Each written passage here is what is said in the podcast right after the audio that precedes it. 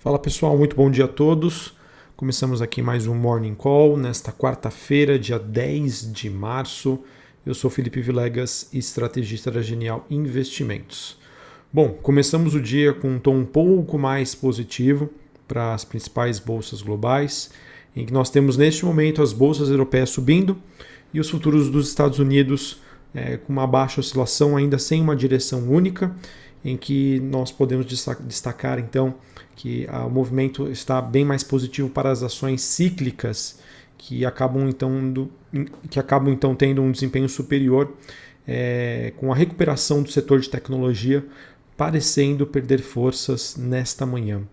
Na Europa, é, setores como fabricantes de automóveis, empresas de energia e bancos lideram esse movimento de alta, ou seja, né, aquela tese de rotação setorial com troca de ações do tipo growth barra crescimento barra tecnologia para setores, para setores mais cíclicos, né, continua nos mercados hoje.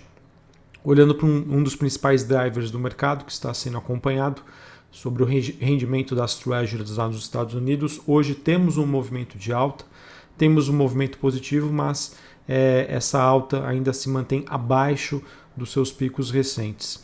Até queria dizer que ontem a gente teve uma acomodação dessas taxas de juros nos Estados Unidos e a gente acabou vendo um bom desempenho dos ativos de risco, com as bolsas sendo lideradas o quê? pelo setor de tecnologia. Esse foi o movimento de ontem e eu acredito né, que esse deve é, continuar a ser o principal driver do mercado, que a gente deve monitorar nos próximos meses com, digamos assim, os investidores sempre monitorando a velocidade e a intensidade desse movimento da abertura da taxa de juros e como isso acaba impactando nos demais ativos de risco. A princípio, eu acho que é, é mais do que esperado que esse impacto seria muito maior é, nas ações de tecnologia, nas ações de crescimento, que são consideradas né, asset long durations, é, mas ao mesmo tempo é, isso a depender da, digamos assim, da mensagem que o mercado interpretar, pode acabar contaminando o mercado como um todo. Uh, nós temos hoje né, as mineradoras caindo uh, após uma extensão do movimento de baixa do minério de ferro na China, diante dos receios eh, sobre uma demanda chinesa e também com todas aquelas imposições eh, que foram feitas né, para empresas mineradoras em relação à poluição ambiental. Isso foi um dos gatilhos que acabou é, trazendo aí bastante volatilidade para o minério de ferro, e isso, sem sombra de dúvida, é, pode chegar também aqui ao Brasil, com, em que nós podemos observar hoje um desempenho abaixo da média de ações como Vale e de empresas de siderurgia. O petróleo WTI negociado na Bolsa de Nova York está se sustentando no patamar de 64 dólares o barril após dois dias de queda, em meio aí a dias de maior volatilidade e metais industriais avançam na Bolsa de Londres. Moedas pares do real, como a lira turca, o rente sul-africano e o peso mexicano, apresentam nesta manhã leves ganhos ante o dólar, enquanto o DXY, né, o motorista dos ativos de risco, é, está, está bem próximo aí da estabilidade. DXY que caiu ontem quase 1%.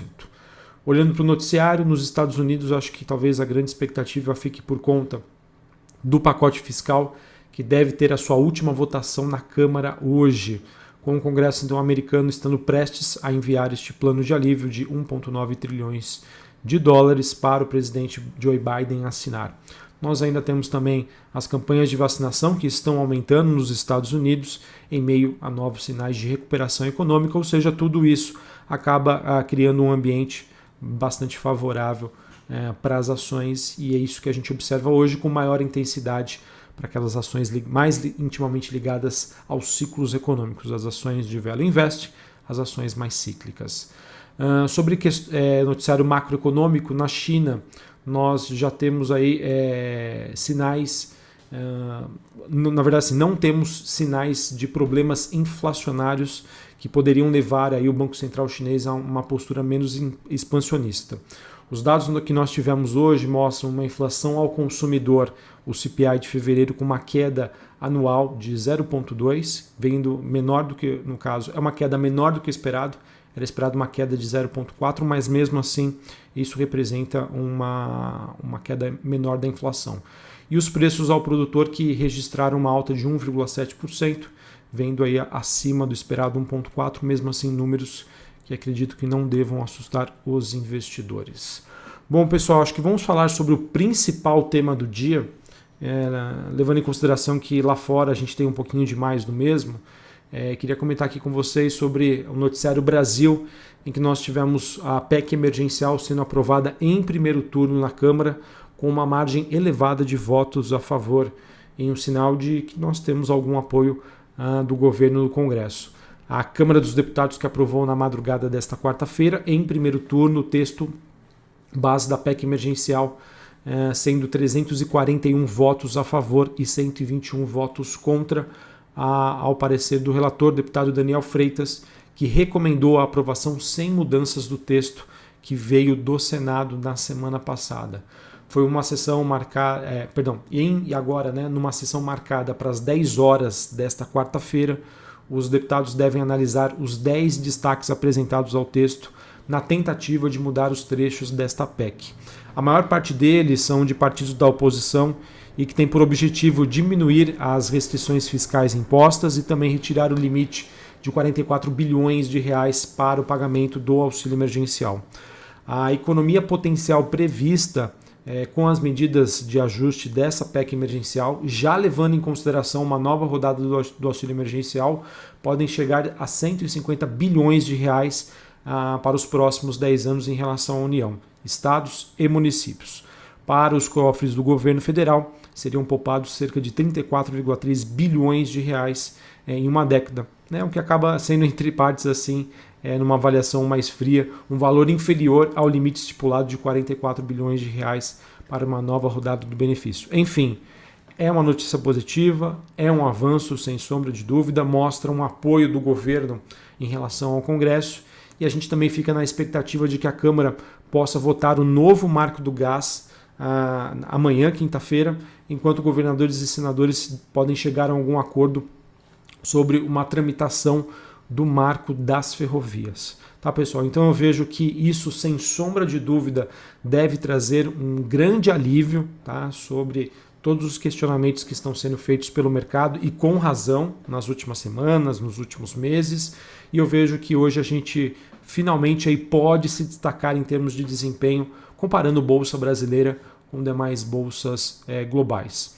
É, eu vejo que um dos, um dos não, né, mas os setores que estavam sendo mais prejudicados é, por essa maior aversão ao risco Brasil, por conta dessas questões políticas, é, é o setor de construção civil, é o setor elétrico, são as boas pagadoras de dividendos e também a gente tem uma margem ali negativa de pressão para o setor de varejo. Tá? Então acredito que nesse movimento de recuperação, se ele acontecer nesta quarta-feira, eu acredito que sim, a princípio, isso pode eh, me, sinalizar que esses setores podem ter um desempenho acima da média do mercado, tá bom? Por último, é, também eu vejo aqui com uma, uma notícia entre aspas positiva, a gente tem ah, em relação aos recentes ruídos envolvendo o ex-presidente Lula e a Lava Jato, o STF entrou com um pedido de vistas, o que então deve manter esse tema, digamos, em banho-maria, né? entre aspas. Porém, ainda com um ruído barra risco ao cenário político e institucional de longo prazo. Ele que depois de, de, de ter feito o adiamento, o ex-presidente Luiz Inácio Lula da Silva deve falar hoje às 11 horas da manhã após essas decisões aí recentes do STF. Então eu vejo, pessoal, que é um tema que pode ficar ali meio encostado, mas sem sombra de dúvida é um evento de risco aí que pode trazer volatilidade mais cedo ou mais tarde.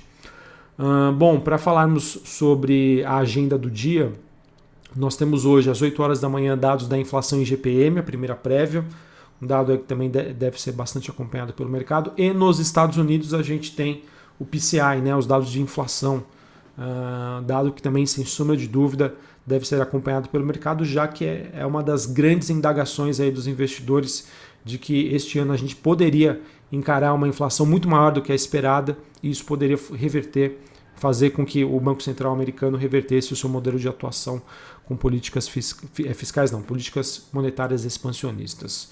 Sobre a temporada de balanços, hoje, após o fechamento do mercado, nós temos a divulgação dos resultados de Allen Sonai, Braskem, Eneva, Ecor Rodovias e Simpar. Uh, sobre os resultados divulgados, quero trazer dois aqui para vocês. Trazer os números, lembrando que os números eles, desses dois resultados acabaram superando as expectativas do mercado, mas isso não necessariamente se, pode se refletir é, em uma reação positiva. Tem a questão é, da antecipação desses dados pelo mercado e também de uma avaliação qualitativa olhando para o futuro dessas companhias. Mas olhando simplesmente para os números, Raia Drogasil e BR Distribuidora superaram aquilo que era esperado pelo mercado. A Raia Drogasil que teve um lucro líquido ajustado de 213,7 milhões de reais no quarto tri, um crescimento de 27% na comparação ano a ano.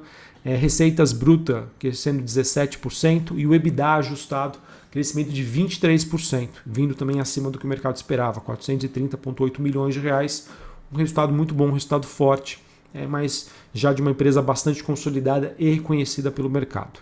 Também tivemos a BR Distribuidora, ela que teve um lucro líquido de 3,15 bilhões é, de reais no quarto tri, vendo bem acima aí do esperado. Sempre que isso acontece, acredito eu que a gente possa ter um efeito de algum ativo, não, alguma receita não recorrente, tá? Mas enfim, receitas líquidas também vieram um pouco acima do esperado, 24,29 24 bilhões de reais, e o EBITDA ajustado 1,62 bilhões, ante uma expectativa que era que poderia vir um número em torno de 977 milhões. Então, novamente, bons números, tanto para a Raia Drogazil quanto para a BR Distribuidora, mas novamente seria necessário uma avaliação mais qualitativa para a gente saber aí o real expectativa de desempenho hoje para esses papéis. Além disso, nós tivemos a Minerva, empresa do setor de frigoríficos, ela anunciou que pretende fazer um aporte de até 29 milhões de reais na startup Shopper. É uma plataforma de compra e reabastecimento de itens de consumo doméstico, como alimentos, produtos de limpeza e higiene pessoal notícia positiva, deve ser bem recebida pelo mercado. Uh, em termos de aquisição, nós também tivemos a, a Raia ela que é, acertou a compra de 50,75% da startup HealthBit. É, e esse é um contrato que tem uma opção de compra da totalidade das suas ações remanescentes a partir de 2026. A HealthBit é uma startup de tecnologia também focada em Big Data, é, com soluções para reduzir sinistralidade envolvendo questões de saúde empresarial. Acredito eu que também deva ser uma notícia aí bem recebida pelo mercado. Raia Brasil que divulgou a, a, o acerto dessa compra juntamente com seus dados de balanço. E por fim, uma notícia que, olhando né, para essas aquisições, que eu acredito eu que vai ter o maior impacto, foi que uma das subsidiárias da TOTUS comprou 92% da RD Station por 1,86 bilhões de reais. É, essa a RD Station, que foi uma empresa fundada em 2011, ela que é líder em softwares de, de automação de marketing digital e segundo a TOTUS, né, a, a companhia teve uma receita líquida, pode ter uma receita líquida estimada para 2021 em cerca de 206 milhões de reais. É, foi uma compra aí bastante ousada, né, numa empresa que é, o pouco que eu conheço e que eu escuto aqui tem uma tem uma penetração aí muito forte né, na, nas empresas atualmente por conta dessas soluções de marketing digital, ou seja, eu acho que foi uma compra bastante acertada, mas foi, digamos aí, um preço mais salgadinho, tá? Foi, digamos, de acordo com a matéria do Brasil Journal, foi um preço aí de IPO, tá? Enfim, eu acho que deve ter uma boa repercussão hoje é, essa, essa sinalização aí da TOTUS, que mostra aí que está é, bem ligada aí no radar, envolvendo novas questões de tecnologia e empresas aí que estão se destacando nos últimos anos. Beleza? Bom, pessoal, então acho que é isso que eu tinha para trazer para vocês. A expectativa de um dia mais positivo para o Brasil é, por conta dos avanços políticos. Ah, obviamente, é o primeiro passo dentre muitos que ainda precisam acontecer, mas eu acho que, sabendo que o nosso mercado, o mercado brasileiro, teve uma performance bem abaixo dos seus principais pares globais, de outras bolsas globais. Eu acho que hoje a gente teria, teria aí condições de se sobressair, tá bom? Um abraço a todos, uma ótima quarta-feira para vocês e vamos ficar de olho nos dados de inflação dos Estados Unidos, tá? Às 10h30 da manhã. Esse, eu vejo que esse dado vier muito fora da curva do que já era esperado, pode mudar a percepção do investidor em relação a esta quarta-feira. Um abraço a todos, até a próxima, valeu!